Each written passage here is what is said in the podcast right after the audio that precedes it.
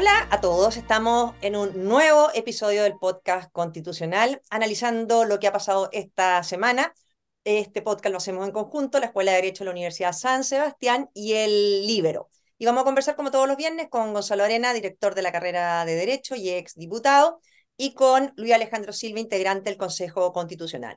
Como todas las semanas en que ya han habido las votaciones, quizás partir con Luis Alejandro que nos cuentes un poco cuáles han sido las normas principales que se han aprobado o rechazado esta, esta semana para, para irnos poniendo en, materia?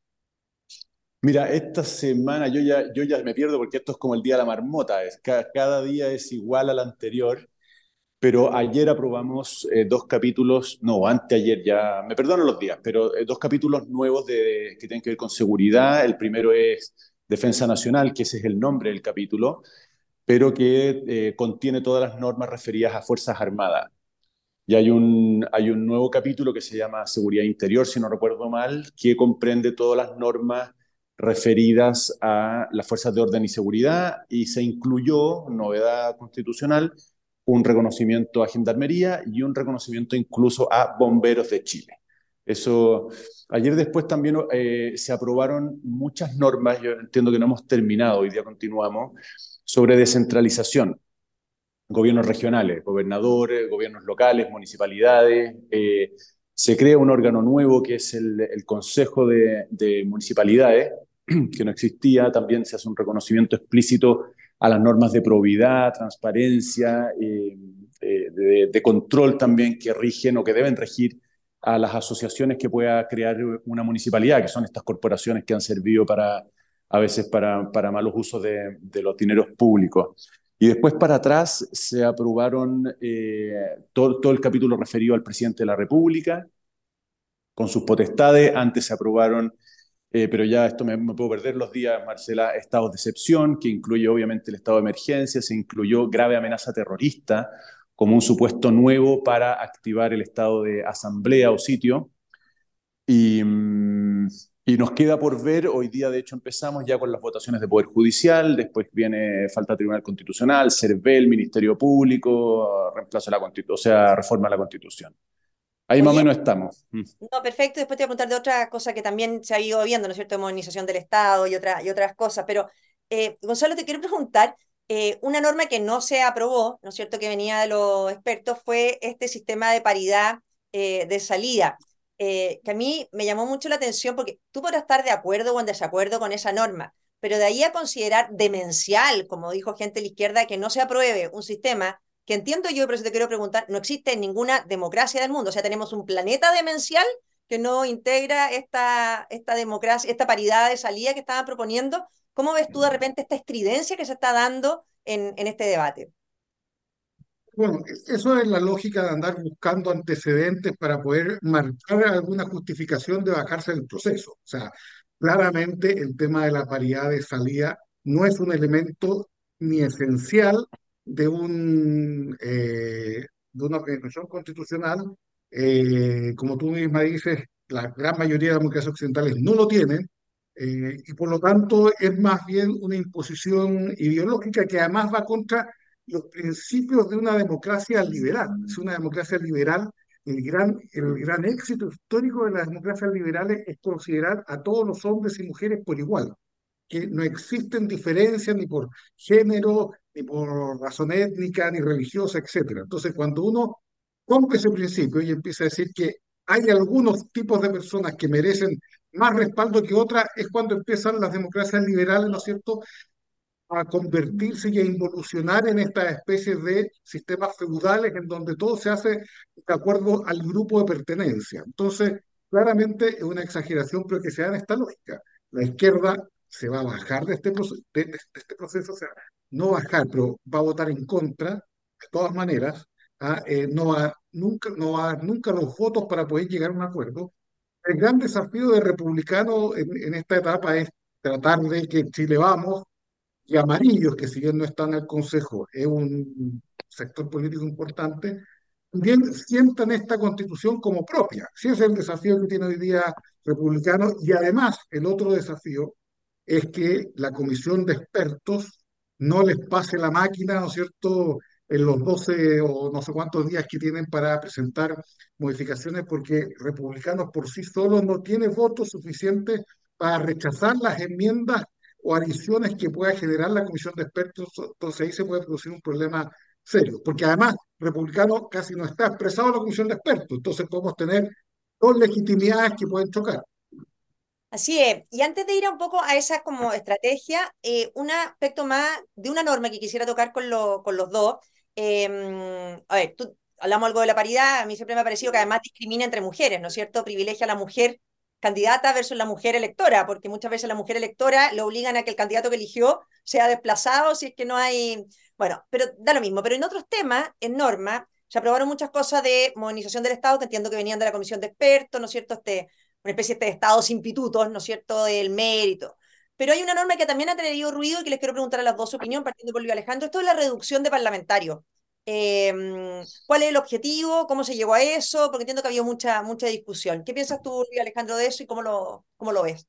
De hecho, estaba repasando mi apunte y me di cuenta de que esa fue una de las grandes omisiones en el resumen que hice a la primera pregunta tuya, porque efectivamente el lunes o el martes se, se, votó la reducción de, de parlamentarios en una transitoria que mandata al CERVEL, y esto es importante subrayarlo, mandata al CERVEL a hacer el redistritaje necesario, no solo para adecuar eh, los escaños a la norma ya aprobada en el, en el cuerpo de la Constitución, que define un mínimo de dos diputados por distrito y un máximo de seis, a diferencia del modelo actual, que es un mínimo de tres y un máximo de ocho.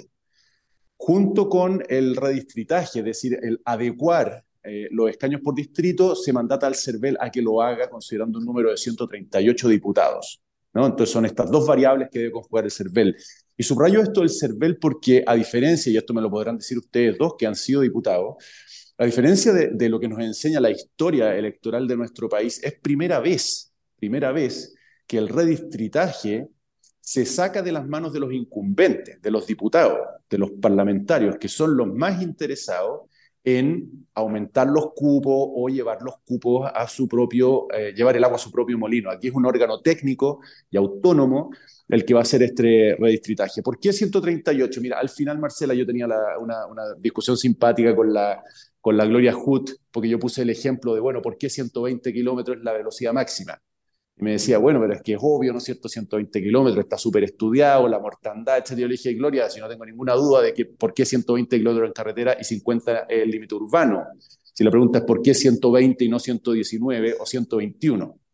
Y obviamente no, no me pudo responder esa pregunta. Y aquí es lo mismo, ¿no es cierto? Uno se trata de dar un, un golpe simbólico al número de eh, de integrantes de la Cámara de Diputados y 138 es contundente. Por otra parte, tuvimos como referencia eh, lo que había sido en su momento el acuerdo entre la DC y RN cuando la, reforma del sistema electoral de 2015, que creo que estuvo en 135. Por otra parte, cuando tú haces el cálculo de cuántos diputados te quedan, si los distritos que hoy día tienen 8 o 7 bajan a 6 y después aumenta, eh, bajas también aquellos que tienen 3 a 2. Eh, yo es cierto que es un cálculo bastante grueso el que, el que, el que estoy eh, describiendo, pero llegas a una cifra entre 136 y 140. Por lo tanto, no es completamente arbitrario, pero obviamente que es imposible justificar por qué el 138 sí y el 139 no. Y lo último, Marcela, el número por sí solo no cumple la función que lo justifica, que es dar estabilidad al sistema político mediante la disminución, disminución de la fragmentación que hoy día afecta al Congreso. El 138 por sí solo no logra este efecto, pero complementando eh, la rebaja del número de escaños por distrito, robustece, fortalece, proyecta mucho más lejos el efecto de ese, de ese redistritaje, ¿no? Porque no solo tú tienes una mayor concentración de, partidos, es decir, menor dispersión, menor atomización de partidos, sino que también menos personas. Y esos dos factores juntos hacen que sea mucho más fácil el diálogo dentro del, dentro del Congreso, por una parte, y entre el Congreso y los otros poderes, particularmente el Ejecutivo. ¿Cómo lo ves tú, Gonzalo, que somos parte de los diputados, ¿no es cierto?, que sufrimos los cambios ahí cuando eh, se cambia el sistema binominal, cuando se cambian una cantidad de cosas. ¿Cómo ves tú estos cambios? ¿Qué, qué consecuencias pueden traer? Mira, yo ahí quizás por primera vez voy a discrepar con el profe Silva. ¿ah? Eh, una cosa es lo que técnicamente puede ser bueno, pero yo creo que este tema de los cupos y los redistritajes no es un tema técnico, es un tema de consensos políticos y que los actores políticos consideren que esos redistritajes tienen eh, sentido de cara a las fuerzas políticas. ¿sí? Los redistritajes ¿Por, qué casi nunca se han hecho redistritajes y solo se han logrado hacer, ¿no es cierto?, impuestos, ¿ah? eh, la opción del, 80. Porque si tú sacas una comuna u otra, puedes cambiar totalmente quién sale electo y quién no. ¿ah? Eh, si tú eh, disminuyes el número de parlamentarios o no, rápidamente sabes qué parlamentarios de ese distrito van a quedar fuera para la próxima elección. Entonces, eh, si las fuerzas políticas no consideran que ese redistritaje responde realmente a una negociación política, al final yo creo que la manipulación que se pueden dar en organismos, por más técnicos que parezcan, como el servicio electoral, pueden llevar a contradicciones gigantes, a sentir que sectores políticos sientan que hay un sistema electoral eh, que no se condice con la realidad democrática del país. Porque además, si uno ve una cosa, todas las las grandes dictaduras de izquierda que tenemos hoy día, una de sus principales herramientas han sido los redistritajes. Hugo Chávez se tomó el servicio electoral venezolano, hizo el redistritaje y ¿qué logró al final? Que, por ejemplo, para la convención de diputados eh, que hicieron la nueva constitución de 1999, la oposición obtuviera el 22% y sacara solo 6 diputados, de 130 creo que era. ¿ah? Eh, Mussolini y no estoy comparando con Mussolini, pero Mussolini, una de las grandes formas que tú, tuvo de lograr el poder total fue también cambiar el redistritaje y el sistema electoral y hacer que la oposición democrática y socialista, ¿no es cierto?, sacara, no sé, el 30% de los votos y consiguiera dos parlamentarios o tres parlamentarios. O sea, se puede dar para tantos abusos y yo creo que estos temas más que técnicos, deben estar legitimados política y democráticamente muy bien para que ningún actor político le pegue la patada a la mesa y diga, oye, esto está hecho para que ganen unos y pierdan otros. Yo creo que eso es súper importante lo que plantea eh, Gonzalo, porque, porque al final eh, no es demasiado técnico esto, sino que es efectivamente de acuerdos, de qué comunas metes, qué comunas dejas, etcétera, y por lo tanto que es importante ir corrigiendo. Ahora, eh, una cosa más de fondo surgió también esta semana la discusión, eh, la gente se enteró, o se empieza a enterar, ¿no es cierto?, de cómo funciona el reglamento de esta, mm, de esta convención, de este, de este Consejo Constitucional, y hay una votación final. O sea, lo que ustedes aprueben ahora va a la comisión de expertos, la comisión de expertos puede mandarles otras cosas, si a ustedes no les gusta, se una mixta, etcétera, pero siempre va a haber una votación final que entiendo que requiere eh, de quórum. Eh, ¿cuántos Tres quintos. Tres quintos. Eh, surgió la duda, ¿no es cierto? Y creo que, que, tú la contestaste y la contestaste bien, en el sentido de que si ustedes no le, ya se ha visto que ustedes no pueden hacer el texto solos, o sea, que requieren los votos de, de Chile Vamos para aprobar las normas. Pueden impedir malas normas que no les gusten, pero no pueden hacerlos. Surgió la duda, ¿no es cierto?, que qué pasaba si el texto que vuelve de estas mixtas a ustedes no les gustara y no dieran los tres quintos para que salga un texto hacia el plebiscito. Que ustedes dijeron muy categóricamente, y a mí me parece bien, no, nosotros jamás frenaríamos la pelota, sino que se la tiramos a la ciudadanía y daríamos nuestra opinión respecto de ese texto final. ¿Qué entiende uno de eso? Que si no les gusta el texto que viene de la mixta y no tienen votos para cambiarlo, lo tiren a la ciudadanía y probablemente ustedes pudieran estar en contra de ese texto si es que no les gusta.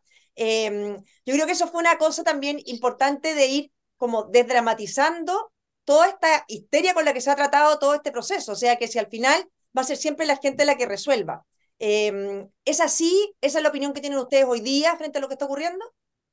Mira, eh, la, discusión en torno a la aplicación o al efecto del artículo 91 yo la incluyo dentro de la mayor atención que ha ido concitando, y era natural que fuera así, el proceso constitucional, ahora que se acerca a su final, ahora que el Pleno está terminando de, aprobar ¿no? el articulado, donde ya han pasado las materias más polémicas, prácticamente todas.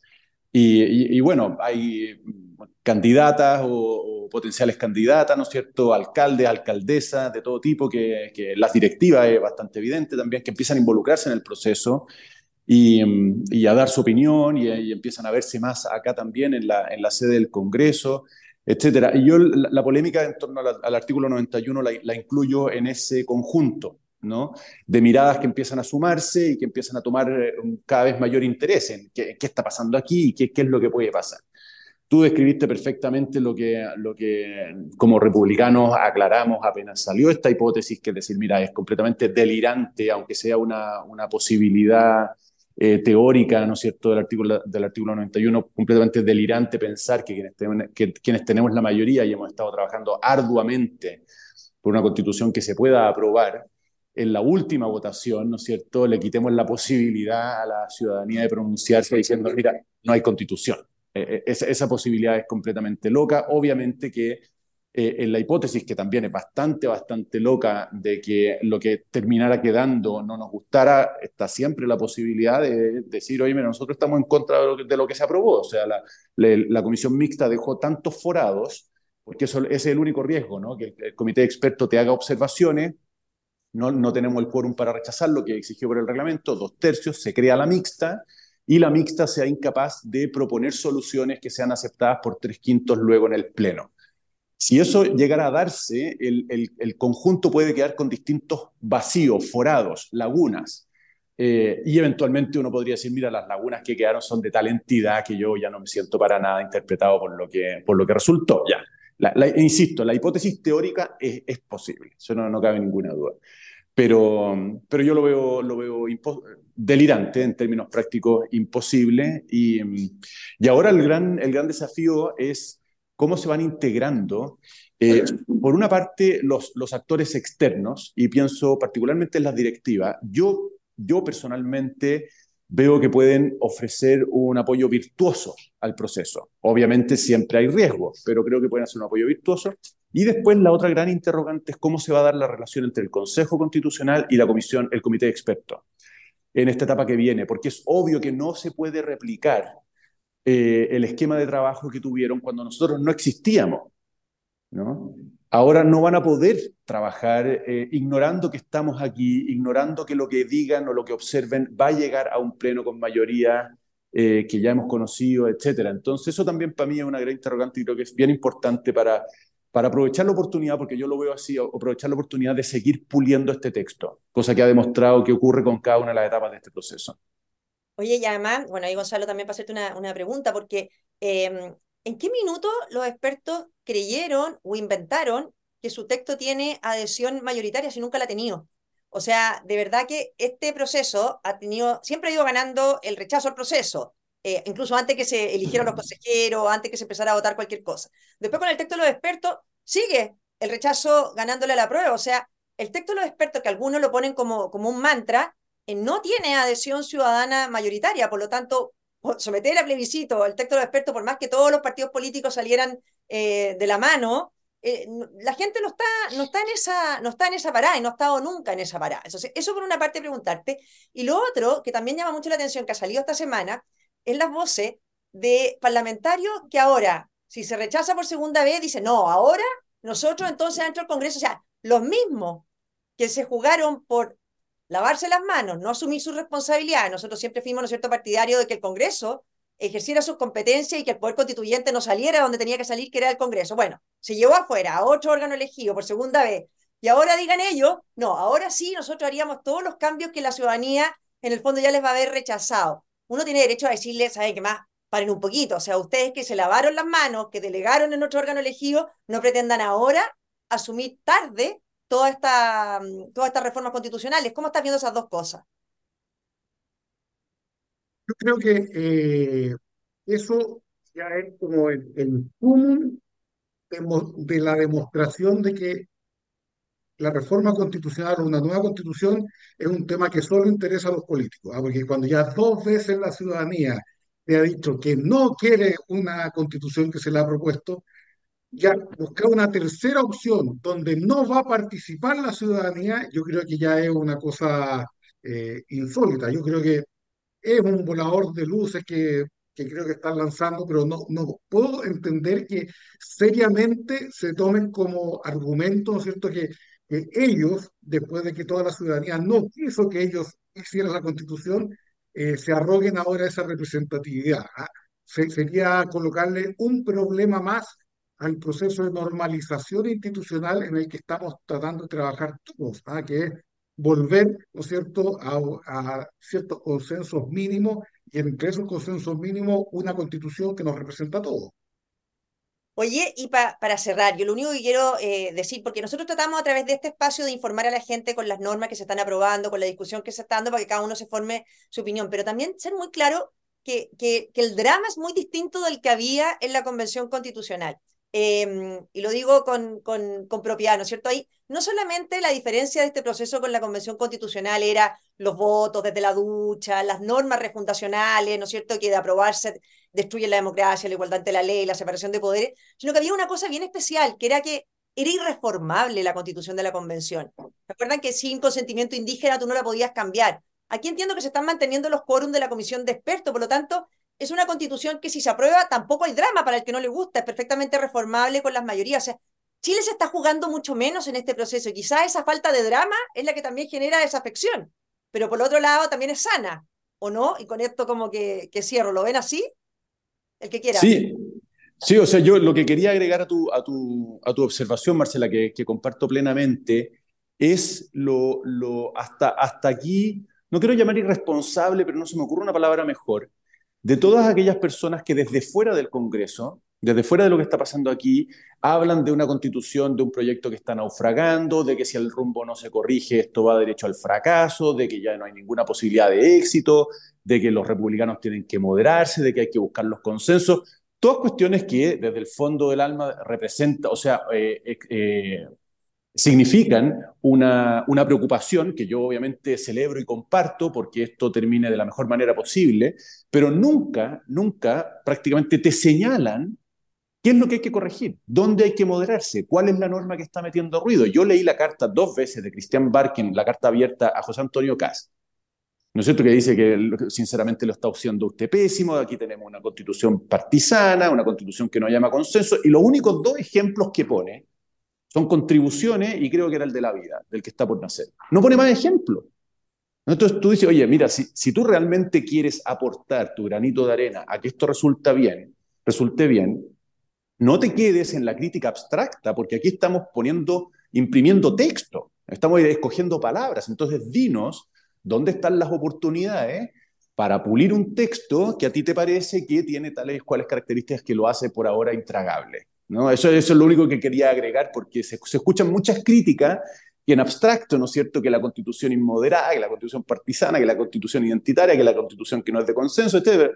Bueno, señáleme cuáles son las normas, porque, y esto lo digo con esto cierro, Marcela, porque cuando uno lee el texto, se encuentra uno con un montón de normas que pasaron intactas desde la constitución vigente a lo aprobado por el Pleno. Dos, con un montón de, de, de normas que pasaron intactas desde el anteproyecto de los expertos a lo aprobado por el Pleno. Tres, con un montón de normas que modifican literalmente palabras mínimas ¿no? Eh, del texto del anteproyecto y que fueron aprobadas por el Pleno. ¿No? Y por último, un montón de normas que han sido aprobadas por unanimidad o con la abstención de la izquierda, que muchas veces debe interpretarse como una suerte de consentimiento tácito. Gonzalo, ¿quieres agregar algo? Sí, bueno, por eso decíamos al principio de, de nuestros programas que hay que tener mucho cuidado con las, con las normas o propuestas que puedan generar caricaturas. ¿ah? Eh, y yo creo que ahí hubo un, un, poco de error en republicanos que presentó algunas normas al principio que se dieron para caricatura. ¿ah? Eh, y las caricaturas siempre cuesta sacarlas, ¿ah? eh, por, por, más que uno muestre con antecedentes qué cosa es o no. Pero yo espero que en lo que queda de, de, discusión eh, pueda aclararse, ¿no es cierto?, que es un texto hasta ahora, hasta ahora, eh, mucho mejor que el de la primera convención y que es un punto de encuentro quizás más legitimado que la constitución del 80 actual. ¿ah? Por ahora, hay que ver cómo sigue hacia adelante. Noticia en desarrollo. Ya, muchas gracias a los dos y nos vemos el próximo viernes. Gracias.